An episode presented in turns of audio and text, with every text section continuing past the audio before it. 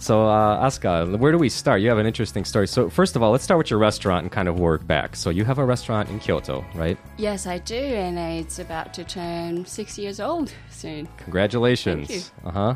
So, the restaurant restaurant is called Tosca. Tosca. Okay, and uh, can you tell us interesting story about the name? Very short and simple. Um, I have two brothers and two sisters. I'm in the middle, and the restaurant in Kyoto I started with my little sister called Tomoka, and my name is Asuka. So that makes Tosca. Tosca, right? See. That was simple, wasn't it? Yeah, I was on the website, like we were saying. I was on the website. It looks like an Italian typey name, T O S C A. It does, and the restaurant design is sort of little Italian look. So mm-hmm. yeah. So you're not originally from Kyoto. No, I was born and raised up in the mountain or northern part of Japan. Mm-hmm. Oh, and by the way, for our Japanese listeners, I almost forgot. あー日本人の皆さんすいません。そう、橋本飛鳥さんです。ははい。そう、飛鳥は京都人じゃないんですけど。そうですね、生まれは東北で京都に来て6年になります。うんそう、あのーご出身は、福島県出身で海外や東京にも住んではいたんですけれどもその後ご縁あって京都に住まわせてもらってもうすぐ6年ですうんまあ、トスカっていうレストランは面白い名前です。イタリアっぽいですけど、イタリア、イタリア語じゃないの、トスカ。そうですねお客様皆さんも名前の由来は？って聞かれてまあイタリアンでもないしプッチーニのオペラでもないしでもたまにあそうかお二人の名前ねって気がつく方も稀にいらっしゃいます、So tell us about the uniqueness of this restaurant. It's uh, natural, healthy. Yes, natural, healthy, and I hope it to be fun, joyful, enjoyable, um, inspirational, educational, entertainment. No, okay, I'm greedy. um, Live bands? No. sometimes we do. Oh, really? Yes. OK, OK. So この、あレストランは自然であ健康的な食べ物、あ料理作りますかそうですね えっと、基本的に植物性のものだけを使って化学調味料ですとかあまりこうなんて言うんでしょう。体や地球に負担をかけるようなものを使わずに、はい、作られたものを原材料のみを使ってできるだけ京都滋賀奈良自分たちが暮らすところ近いところの農作物を使うようにはしています。それは難しいですか？えーっとそうですね。あの個人レベルの消費ではなくて飲食店という形になるといろいろ難しいことも出てきますがそれでも、まあ、チャレンジしたいものではあるので、そうあのなぜならあの僕はアメリカではいつもピーナッツバター大好きですけど、うん。あの自然なピーナッツバター高かった。あ高いですね。プライスはもう本当日本でもそうですし。そう。いや日本あるんですか？ありますありますあえーっとありますけれどもあまりこうやっぱり市場には出回らないかもしれないですし数に限りがあったりもしますしそうですね人の手がかかった時間がかかったものっていうのはそれなりのお値段になってしまうのでただそのお値段にはやっぱり理由がありますし So, so yeah. So I was just uh, we were talking about how uh, natural food it's very difficult because it's hard to find. Quite frankly, it's easier to find the the processed food, but finding natural ingredients sometimes can be difficult and of course expensive. And I was saying back in America, I used to get natural peanut butter, no Right. salt, nothing, uh, no sugar, no just salt. pure Yeah. up peanuts Yeah, the ingredients were peanuts. That's what was on the label, and it was expensive. A small jar It was is. very It expensive. still is like that in Japan as well. Yeah, and that's the thing. I couldn't find any here in Japan, so this I'll have to look. Yeah, I didn't. Well, come to Tosca. We've got a jar of peanut butter. I will. yeah, yeah, because uh, it's totally different. But uh, okay, so uh, you were saying that you were raised a vegan, but you're not a vegan now. Well, um, maybe 90%, 98% of the time. Most of the time I am vegan and I try to, um, oh, I don't even try. I work in the restaurant, only serves organic vegan food. So Uh, vegan means what? No meat, no fish, no milk. nothing related to animals, Okay. I think. But sometimes you do. Uh, sometimes I do eat fish Mhm. if I like, or cheese. Um, yeah. So I, I don't call myself a pure vegan. Yeah. So why is that? Why did you? Why did you decide to kind of? Sometimes I can eat fish. Sometimes I can. Well, it got me um, it took me a long time because I was born and raised strict vegan until 15 when I first left home.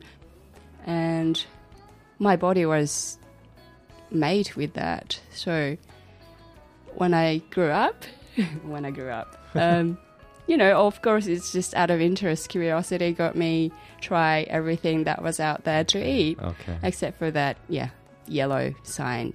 Um, yeah, The yellow what? Ye- yellow one. Uh, never tried that.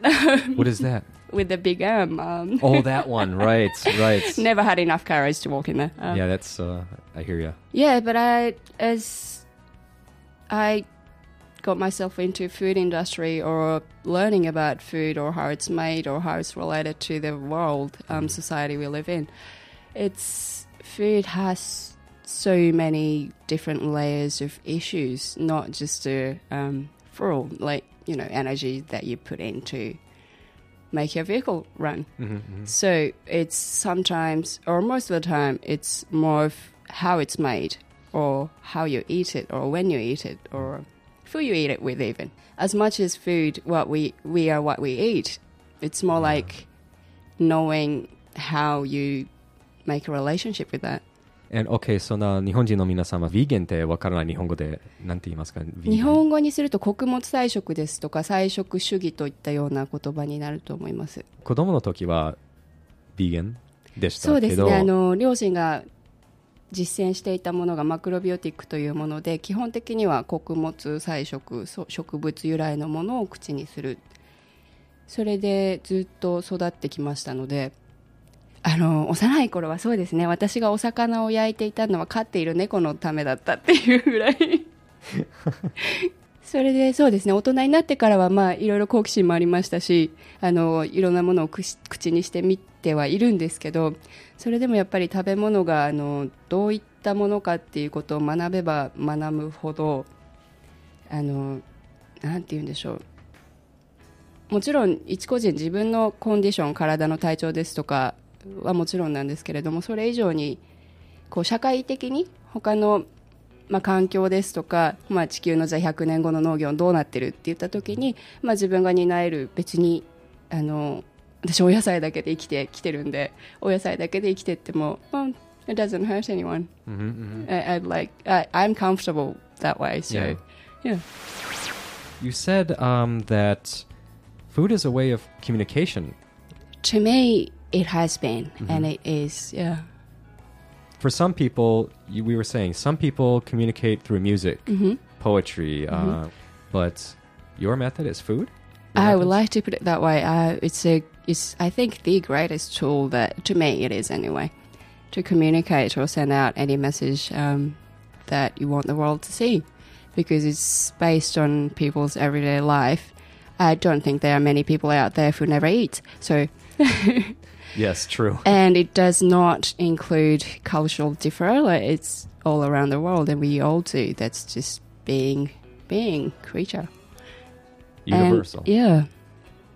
コミュニケーションは食べ物は料理はコミュニケーションのやり方ですか？そうですね。あの私にとって料理ですとか食べ物っていったものは、まあ、ただこう体に燃料を入れるということよりももっと命そのものでしたりとかあと社会とつながるためのコミュニケーションツールとしてああり続けていて、まあ、なんか今のそうですね料理をするようになって10年になるんですけれども知れば知るほどで食べ物の周りに存在するものですね。農家さんですとかそれを消費してくださるお客様ですとかこの毎日お皿の上に何かを盛るっていう行為が本当に一瞬の点でしかなくてその前の物語その後の物語それがたくさんの人を通してこうつながっていく感覚っていうのがすごい興味深くてそこに結構飽き性なんですけどあのそれにだけは飽きずに今のキャリアが続いてきたかなっていうところなんですが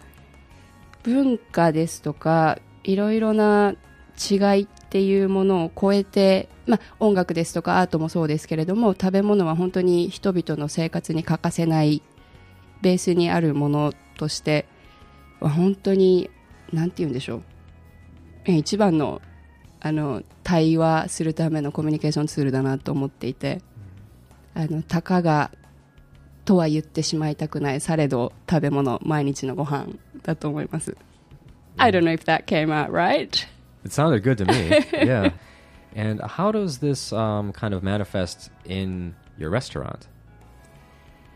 We try not to explain too much. We some people suggest that we do, but um, I just want that to be the experience rather than the information piece of information on paper or on a website. So we would like to be open to anybody, um, and oh, different beliefs and different concepts, ideas of a food or lifestyle for everybody. Although what we are trying to do is, if people walk in, we want to be like we want them to feel like home. Um, so we try to be friendly to any kind of customers, as well, all of us do, I guess, in the food in- industry. But um, feel comfortable, as in we are not just customers and chefs or server. It's just one human being, like trying to get to know kind of. each other. Yeah, and then spending I don't know five minutes, half an hour, three hours in the same um, environment. Well, food is the way we do all kinds of things, right? I mean, um, companies when they're having a major transaction, don't they Mm. have lunches, lunch meetings, and I mean, it, food is kind of centered around all ki- It connects just- people. Yeah, no it can be what. casual, it can be business, it can Mhm. be. I mean, one, one of the reasons, or too many reasons that I, yeah, run a restaurant, but one of the reasons is that I was always interested in people, like as in, mm, once wanted to learn psychology as well. Really? Yes, um, that's, yeah, something fascinates me. Rather than nature, nature is my master, so Is nothing right? goes beyond that, but yeah. Um, just connecting with people and being a part of other people's everyday life. Mhm. You know, people have homes and works, and then somewhere in between that they feel comfortable. So, like, wanted to be that point. And we get little schoolgirls got walking home after school, and then they drop by just to say hello and tell us what they've done, and it's it's all great. I don't know if you explained this earlier. We mentioned that you came from Fukushima to Yes. Kyoto. So, uh, why Kyoto of all? 出身はあのふ福島県でしたけど、えーなぜ京都を選びましたかなぜそうですね私個人のあの選択だったというよりも家族、まあ、主に母が 選んだのが京都だったっていうのはあるんですがまあどこにでも行けたというかそうですね家を離れる決断をした時になぜ京都だったか、まあ、両親も福島県出身の人間ではなくてそれぞれ愛媛新潟北海。そうなんです。母愛媛出身で。それで東京で出会って福島に土地を買って私たち5人兄弟を産んだっていうところなんですけれどもその中であの日本国内でどこに住もうって考えた時にせっかくだからそうだ京都がいいかなっていうぐらいのうん。多分。ですしやっぱり京都はあのすごい歴史の中でも伝統文化が今の私たちの日々の日常にまだ生きている様子もありますしといっても素晴らしい大学もたくさんあってうん。あの海外の方との距離感っていうものもすごい身近に感じられる伝統的でありながらとても革新的なオープンさを持っている。で風通しの風通しのいいっていう表現が合うのかわからないですけれどもこう人が出て入って人が通っていく。また昔からずっとこちらにいらっしゃる方もいてサイズ感もすごい素敵ですしまあ空港からも遠くないですしなんかいろんなことで引っ越すならば京都にしようっていうことだったかなと思います。ご両親も京都にいるんですか今？そうですね今両親ははい京丹波の方に。あえっ、と兄弟はバラバラであちこちに暮らしておりますけれども。あそうですか。はいあの今からずっと京都に住んでると思いますかわからないですか And me or the family or Uh, uh, oh, as for oh, me, sure. uh, Mhm. oh, no idea. Oh really? I have no idea. Okay. As much as I love Kyoto, I, yeah, count my. Are you a rambler? Is it hard for you to stay still? Mm, might be the case. Oh, well, I left home when I was 15 and I've been living in different places every five, six years. So everywhere I go is my home, I guess. Right. And I'm, yeah, always willing to discover something new. I want to ask you a couple more little kind of technical questions Please. about your business. Is that okay? Please. So, um, is there a particular dish that you enjoy making the most? Not oh, salad. eating. Yeah, the most simple dish may seem, but yeah. Because I wanted to be a florist when I was little and I wanted to be a landscape designer in adolescence. So it's all it to all do with nature and then I just laugh at myself doing it on a little plate. Yeah. But yeah, so えっと、そうですね、トスカのお店でおすすめのディッシュはということだったんですけれども、私が個人的に一番楽しみを覚えるのはサラダですね。あの、すごいシンプルな、ね、本当え、だってちぎって盛るだけじゃんって思われるかもしれないんですけど、シンプルなものほど、なんかこう、気合が入るというか、一番美しいところを見てほしいと思いますし、あの、素材の質もすごい選ばなければいけないし、いろんな意味でチャレンジングで楽しいのがサラダですね。あのトスカ行くときに何か予約しないといけないですか、もしくは自由にもちろんご予約も承ってますので、お電話くださればお席の方をお取りしますし、そうでなくてもほとんどの場合は来ていただけたら大丈夫で Oh, す。 great. はい。 Okay, so for Tosca, you don't you can make reservations if you want, but if you want to just stop in without reservations, that's fine too. Correct. Okay, good. How did you come to study English? I've always wanted to. I've met this great teacher when I was about six or seven, and she showed me there is the world out there that I've got to get to know.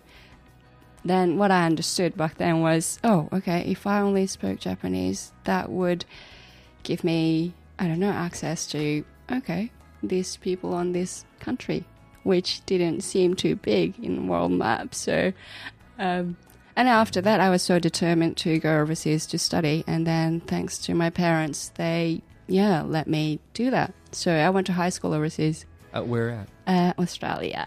あ英語勉強することははい。い、つから？そうですね、あの、小学生の時に英会話教室に通う機会があって、その時に出会った先生が本当に素晴らしい方で、あの、その、言葉を勉強するっていうことは、カルチャー、あの、文化を勉強するですとか、もっとたくさんの方と知り合える機会が増えるっていうのは本当に楽しいゲームをしながら、例えば日本にない祝祭日のお話をしながらとか、すごい楽しく教えてくださったのがきっかけで、でも、絶対に少なくとも英語は喋れるようになりたいというのが、そうですね、6歳、7歳ぐらいであって、で、まあ本当両親のおかげで、高校、大学と海外に行かせてもらうことができたので、いや、やっぱり楽しいですよね。あの、いろんな方とお話ができるっていう意味では、あの、本当に感謝してます。えその勉強するところはオーストラリアでしたか？そうですね、オーストラリアのあの地域全体が国立公園になっているような自然の美しい場所で、はい。ホストファミリーにも友人たちにもとっても恵まれて、そうあえどれぐらいですか？何年？えっと、4年ちょっとですね、4年ずっと？はい、高校、こちらの中学を卒業したのが3月で、4月から向こうに編入という形で高校に入って、なので途中ちょっと時間のあのタイムギャップがあるんですけど、うんオーストラリアに行って、まあ、語学を学ぶことが私の中では文化を学ぶ語学を学ぶことが大きな目的ではあったんですけどホストファミリーのママがですねある時あの部屋に閉じこもって学校に通いながら部屋に閉じこもって宿題を必死でしてる私に向かってすごい怒ったんですよ。You know, you- あの英語がわからないから何が宿題かもわからない授業を受けてもう半泣き状態で家に帰ってきたらすぐに勉強をしていた私に向かって、ホストママが怒ったのが、あんた家にこもって部屋にこもって勉強するなら日本に帰ってやったらどうなの？ってその時すごいショックで。まあ確かになと。図書館にこもって勉強するのは日本でもできたよねって。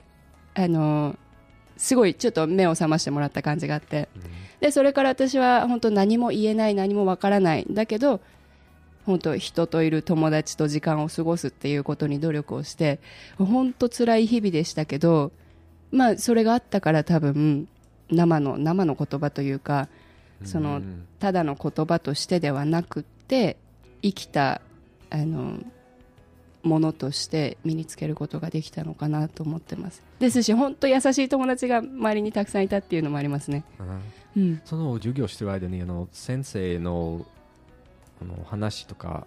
あもう一切わからなかったです。どうしました？か あのもちろんね中学で少し3年ほど日本の中学で英語を学んでから行ったにしてももうそんなの挨拶だってなかなかできないぐらいで。もうその時はもう横にいる友達を捕まえてノートを貸してくれ写させてくれだけどあなたの字が汚くて読めないからって言って余計半泣きになってあのアスカさん Was there a day like um ah I got it now That's Or what people say, but it uh, gradual or I'm not. Sh- I'm not so sure. Um, maybe might have been something like that after a year spending every day in that environment. Um, although it's all about repetition, it's um, just getting used to it. I'll give you the short version in English. She said she did a homestay. Basically, she's studied and lived in Australia for four years, off and on. You came back sometimes, but uh, basically immersed. And the uh, host family mother was angry because you just kind of basically were a shut-in Mm. Oh, yeah, reading your love books, her. and Yeah. so she pushed you out to to actually meet people. hmm Yeah. And そしてあの日本に住んでる日本人のためあの勉強したいあ 英語などを勉強したい人のため何かアドバイスがありますか？あのそうですね。あの、まあ、当たり前のことかもしれないですけどまずあのたくさんその知りたい学びたい言葉を聞くっていうことですよね。その言葉を理解しなくてもずっと音楽を聴いたり映画を見てるうちにそのリズムがこう身に染みてくるというか慣れてくるんですよねきっと。私今でも忘れないためにもういろいろな人のスピーチを聞いたりとか本を読んだりもしますけど言葉ってやっぱり慣れだと思いますのでそのその努力だと思います。あともちろんやっぱりそのネイティブの人たちに出会える機会があるんだったら積極的に怖がらずに。まあ怖がってもいいんですけど私もすごい怖がりなので怖がってもやるって決めたらいろんなことを結構できてしまうと思うんです。